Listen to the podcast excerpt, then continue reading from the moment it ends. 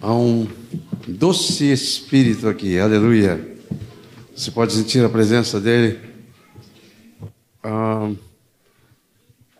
na Páscoa, uma irmã profetizou, diz que uma visão de uma densa nuvem, mas não era do espírito, era uma outra nuvem assim, pairando, né, sobre a congregação. Temos um inimigo. Ele é o príncipe das potestades dos ares. Ele atua nas trevas.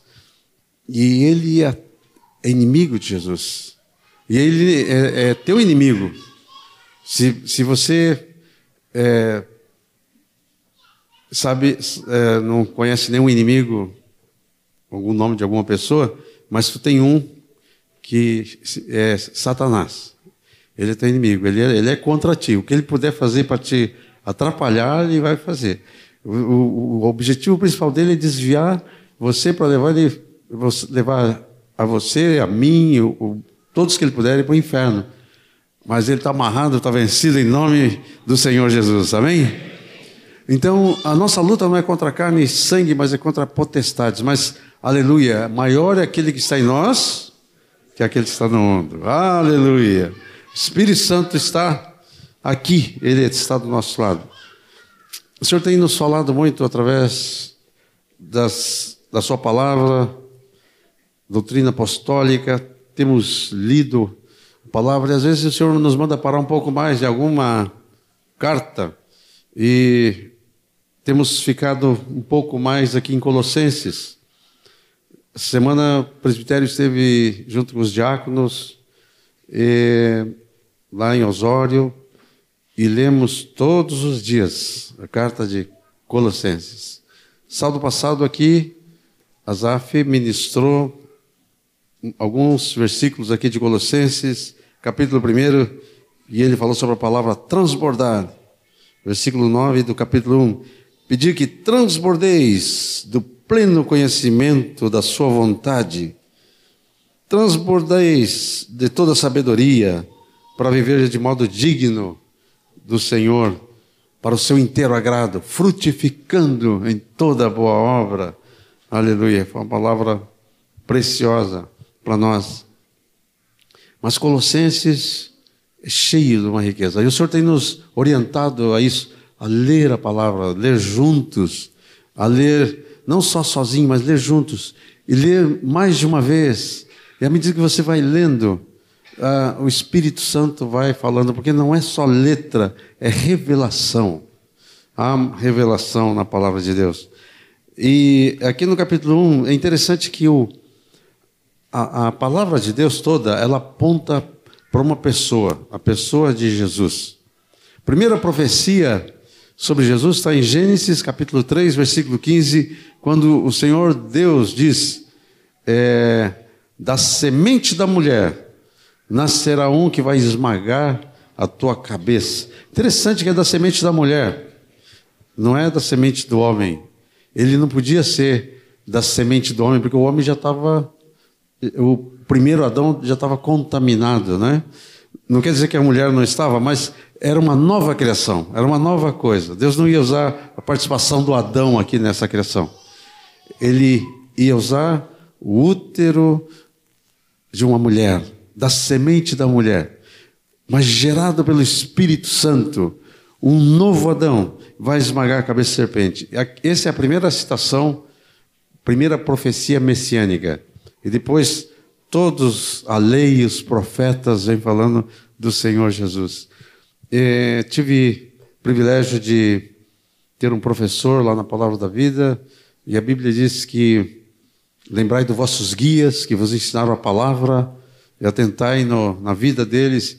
Esse, esse irmão, alguns conhecem, é conhecido como Dr. Shed, tem uma Bíblia aí, Shed, né?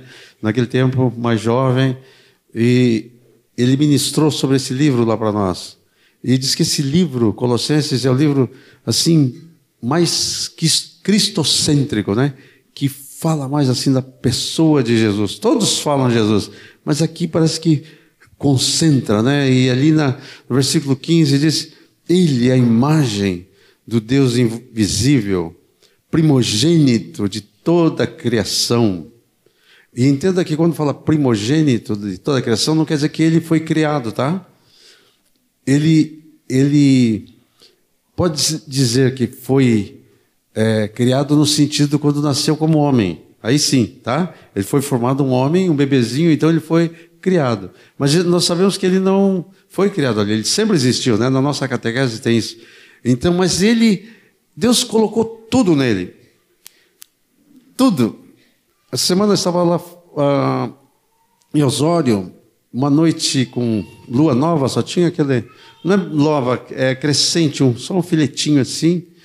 E então lá sem luzes, dava para ver o céu. Então, o jornal seu estava lá que nem dois bobos assim, olhando para cima, né? a gente tem, tem que cuidar para não cair assim. Mas aquela, aquelas estrelas brilhantes, a nebulosa, via, havia essa láctea, né? Não sei se é láctea, como que é? Via Láctea. De leite? É, tá bom, essa aí. A nossa galáxia, onde nós estamos aqui, onde está o nosso sistema solar. Que coisa impressionante! Bilhões de estrelas, bilhões, né? E ele criou tudo. Tudo veio por meio dele. Eu acho tão interessante que o, os homens ficam com telescópios, ficam às vezes botando rádios, procurando algum sinal com algum ser de outro planeta para se comunicar e ficam buscando as coisas. Mas e, às vezes faz filme de ficção, se vem uma nave espacial com algum ser de outro planeta. Que, que tolice, né? Não veio um ser de outro planeta, veio o Criador de todos os planetas, veio Jesus. Ele veio aqui, ele veio, e o dia que ele veio, vieram anjos, desceram seres de outro, de outro lugar, seres angelicais, diz que um exército do, dos, dos céus esteve aqui, e outras vezes já esteve aqui, anjos, somos visitados por. Existem outros seres? Claro que existe, miríades, milhões, é, anjos, seres angelicais de Deus, e infelizmente alguns anjos caídos também que andam por aí fazendo das suas e, e não não fique impressionado com qualquer aparição, porque diz que o próprio Satanás pode se vestir como um anjo de luz. Então não é uma coisa sobrenatural acontece, ah, é de Deus. Nem tudo, viu? Tem que ter discernimento do Espírito para saber de onde procede esse anjo. Mas, amados, Ele, Jesus, é a imagem do Deus invisível. Tudo foi criado por Ele por meio dele, para ele. E aqui diz uma coisa interessante que hoje estamos com, é, comemorando aqui: a reconciliação. Diz que por meio dele foi reconciliado consigo mesmo todas as coisas, quer sobre a terra, quer sobre os céus. E diz que nós, que antes éramos estranhos, você sabe que você antes era estranho? em todo sentido. Todo ser sem Deus é estranho, né? Mas nós éramos estranhos para Deus. Quem é Ele? Não conheço. Você já viu quando diz que quando alguns vão chegar lá e diz Senhor, Senhor, diz quem é você? Você é estranho para mim, não te conheço, né? A pessoa vai pensar que conhece Jesus, que Jesus conhece ele, diz não, não te conheço. Mas nós éramos estranhos, nós éramos inimigos, mas nele, Cristo, e aqui diz, pelo sangue da sua cruz, aqui ó, o sangue, é isso que estamos lembrando, o sangue da sua cruz reconciliar-se consigo mesmo todas as coisas, quer sobre a terra, quer nos céus. E vós outros que eras estranhos, inimigos, as vossas obras malignas, agora, porém, vos reconciliou. Aleluia para apresentar a Ele santos e inculpáveis. Amados, você está reconciliado com Deus. E não, não só reconciliado, você está santo, inculpável. Não tem culpa. Não tem culpa a ser atribuída a você. O diabo vai continuar ainda acusando. Não, tem culpa sim, ele está devendo. Mas cada vez que o diabo acusar, Vem Jesus e mostra o seu sangue e diz: O meu sangue purifica ele de todo pecado. Mais para frente a gente conhece aquele versículo aqui, né, de Colossenses, Colossenses que diz que ele cancelou todo o escrito de dívida que era contra nós. Final do versículo 13 diz: Ele vos deu vida juntamente com ele, Jesus, perdoando todos os nossos delitos. Todos, essa palavra todos, né? A gente usa muito, né? Todos. Todos, mas será que não tem umzinho que ele não perdoou? Não tem um pecadinho lá, um pecadão que ele não perdoou? E o diabo, eu tenho dito isso, ele, ele é astuto, ele, ele, é, ele é malvado, e ele faz uns xerox lá do, dos nossos pecados, e vem dizer: olha, Deus perdoou todos, esse aqui não, esse aqui, ó, esse aqui, esse foi brabo, esse pecado aqui, ó, perdoou quase todos, mas esse aqui, o diabo é enganador. Ele vai dizer assim: foi assim que Deus disse que Ele perdoou todos os teus pecados? É. Olha, mas não é bem assim, tá? tem um aqui que Ele não perdoou. Meus amados, aqui a palavra diz: tendo cancelado todo escrito de dívida que era contra nós. Alguns de nós tinham uma pilha assim, né, de nota promissória, cheque predatado, estávamos todo enrolado. Outros tinham uma pilha assim, não importa. Diz que ele cancelou todos os pecados. Amém? Quando você está em Cristo, todos os teus pecados são cancelados. Aleluia. Glória a Deus. E diz que ele cancelou, despojou os principados. Os principados é que estavam com essas notas promissórias para cobrar, tá? Principados e potestades eram os cobradores. Diz que despojou, arrancou da mão deles, cancelou. E agora nós somos novas criaturas. Agora nós vivemos, fomos sepultados juntamente com Ele no batismo. Quando Paulo se converteu, e Ananias foi lá para batizá-lo, disse: Paulo, levanta-te, recebe o Espírito Santo, ser batizado para lavar, lava todos os teus pecados. Você sabe que no, no, no batismo tem esse sentido também de lavar todos os pecados. Todos. Acabou. Agora somos novas criaturas. E agora vivemos uma vida nova em Cristo. Esse era o mistério que estava oculto. Cristo em vós, a esperança da glória. Sabe, quando você olha para você mesmo, não tem esperança. É ou não é? Você fala, mas aí realmente Aí já não é nem o, o, tentador, o acusador, é nós mesmos, né? Quando olhamos para nós mesmos, falando, não, realmente, ah, isso aqui, ainda na minha vida, isso aqui, que língua comprida minha. Fui falar de novo que não devia. Diz que quando, se alguém dormir na sua língua, é perfeito varão, né? E também acho que eu, eu colocaria a versão feminina, né? A mulher que do, domina a sua língua é perfeita mulher. Mas, seja isso seja qualquer coisa, mas eu quero dizer que há uma esperança. Diz: Cristo em vós, a esperança da glória. Há esperança para você, querido.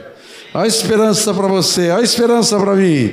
Cristo em nós, a esperança da glória. E agora ele diz assim: agora que você está em Cristo, Pensai nas coisas lá do alto, onde ele vive assentado.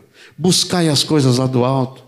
Agora não fique com o coração, não fique com os olhos aqui. Olha para lá. Olha para o principal. Olha para para o Senhor Jesus, olha para o seu reino, não te deixe distrair com as coisas aqui da terra, as coisas terrenas são passageiras, muita coisa vai acabar. Mas tem, olha para o eterno, olha o que vai ficar. Pense nas coisas do alto. Agora, faça morrer a sua natureza terrena. Aquela tendência né, de, que, que de Adão ainda, que está lá dentro, faça morrer isso.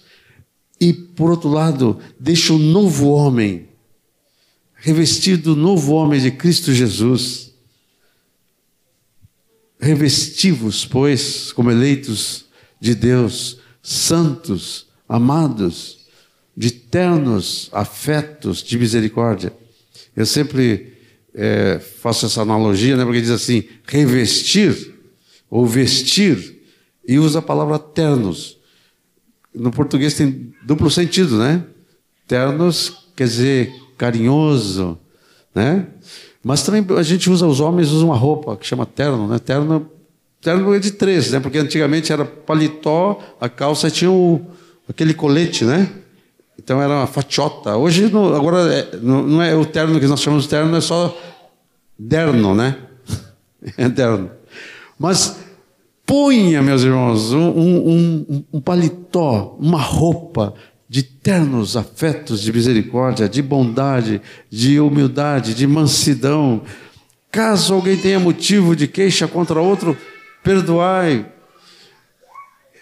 Habite ricamente em vós a palavra de Cristo, instruí-vos e aconselhai-vos mutuamente em toda a sabedoria. Esta é a palavra de Deus. Então a palavra de Deus vai mostrando o que Cristo fez por nós ele vivendo em nós, o que, que nós podemos fazer e como nós podemos viver. E o versículo 17 do capítulo 3 diz: E tudo que fizerdes, o tudo de novo, né? Tudo que fizerdes, seja em palavra, seja em ação, fazei-o em nome do Senhor Jesus, dando por ele graças. E quando você vira a página, no versículo 23 diz assim: tudo quanto fizerdes, fazei-o de todo o coração, como para o Senhor e não para homens, cientes de que recebereis do Senhor a recompensa da herança. A Cristo, o Senhor, é quem estáis servindo. Aqui uma advertência para nós. Muitas vezes ficamos meio assim desconfortáveis para fazer alguma coisa. Ah, o meu discipulador pediu, né? Ah, o, o diácono pediu. Ah, os pastores pediram. Então vou fazer. Mas isso parece que não traz muito prazer. Mas aqui diz assim: tudo o que fizer, faça de todo o coração. Para quem? Para o Senhor. E disse que dele receberá recompensa.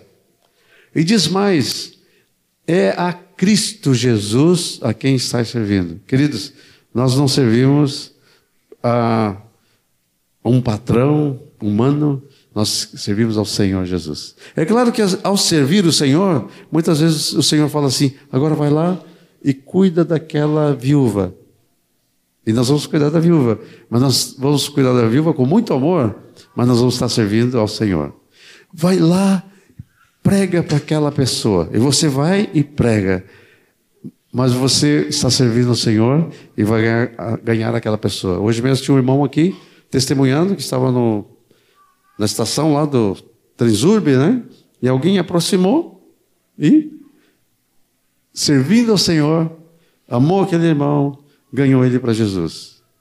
Queridos, essa é a mesa dele. Ele que veio deu sua vida por ti, por mim, cancelou os nossos pecados e agora diz: Eu em vocês sou a esperança da glória. Vamos participar com alegria da mesa do Senhor. Chama meu querido irmão Moacir aqui para nos ministrar a mesa da aliança.